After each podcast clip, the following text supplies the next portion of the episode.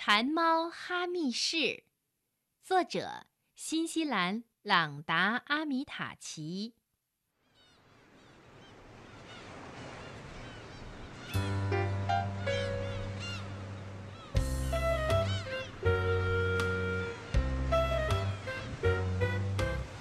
大猫哈密士跟格瑞林先生还有格瑞林太太一起住在悬崖边上的一座白色小房子里。格瑞林先生是位灯塔守护人。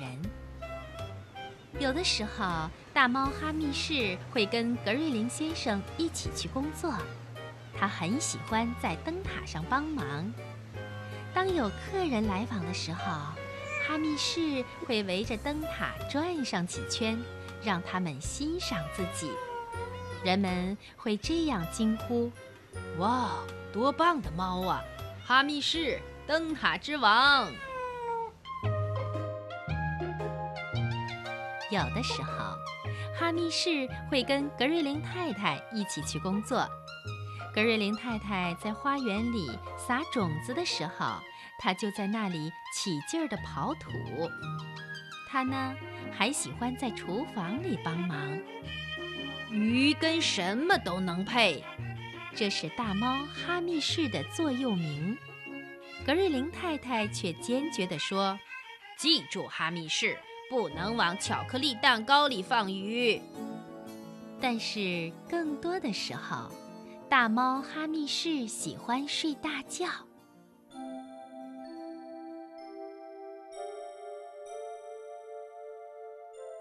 一天晚上，哈密士正舒舒服服地蜷在他最喜欢的地方睡大觉。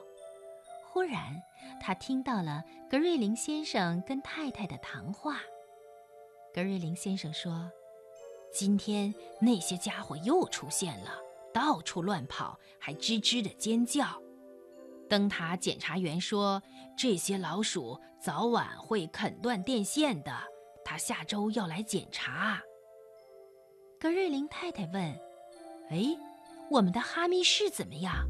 他可以帮你抓老鼠。”格瑞林先生听了，咯咯地笑起来：“咱们的哈密士抓老鼠？嘿，说实在的，格太太，他太胖了，你把他喂得太好了。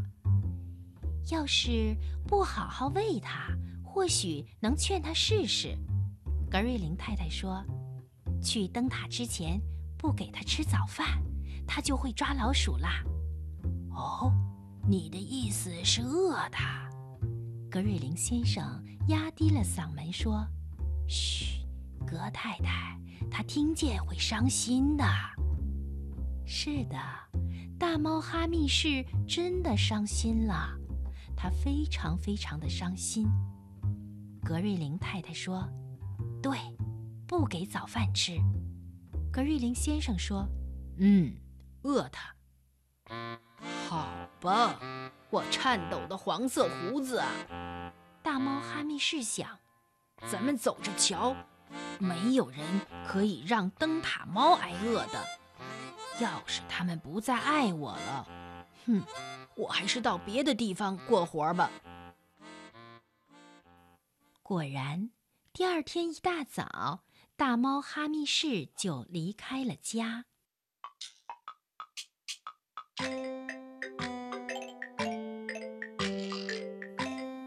哈密士沿着小路向村子走去。沿途的路上，他遇到了好多奇怪的动物。有的动物想抓他，有的动物呢想跟他玩儿。后来，他走过一家人家。从屋子里面飘出来的香味儿，让大猫哈密士高兴起来。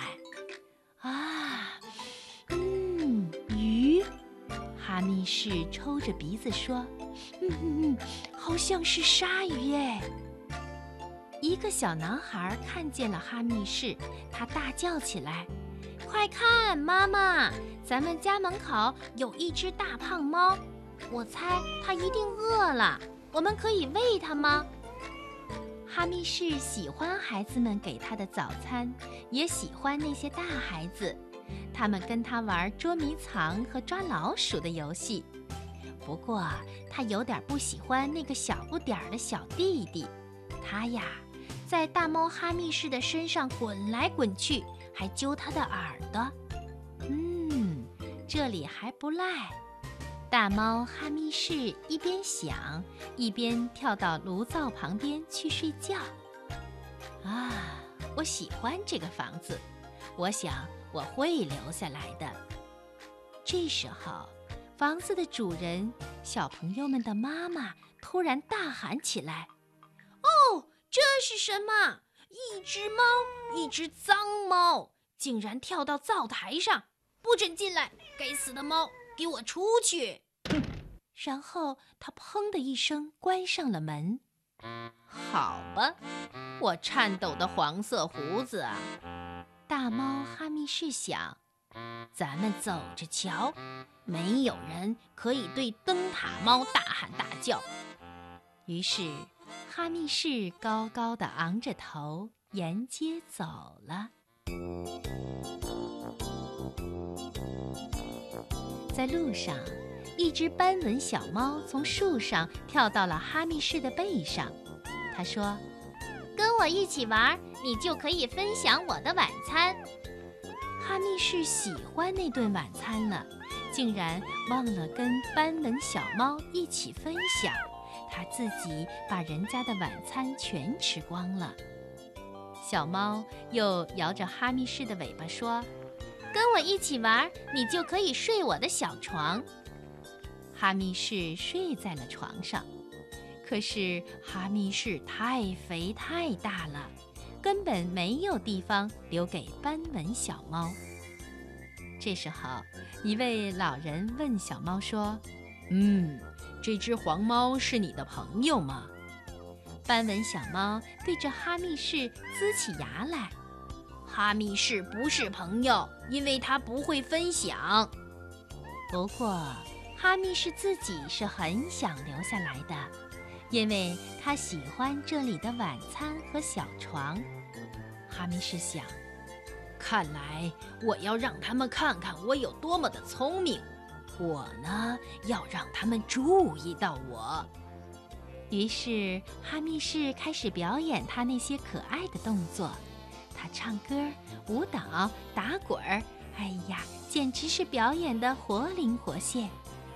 可是那位老爷爷和那只可爱的斑纹小猫都没有去注意他，他们睡着了，一起打起了呼噜。好吧，我颤抖的黄色胡子，哈密士想，咱们走着瞧。没有人可以无视灯塔猫。不过，哈密士没有发太久的脾气，因为阳光暖暖的照着他黄色的胡子，温暖的小老鼠的味儿弄得他鼻子直痒。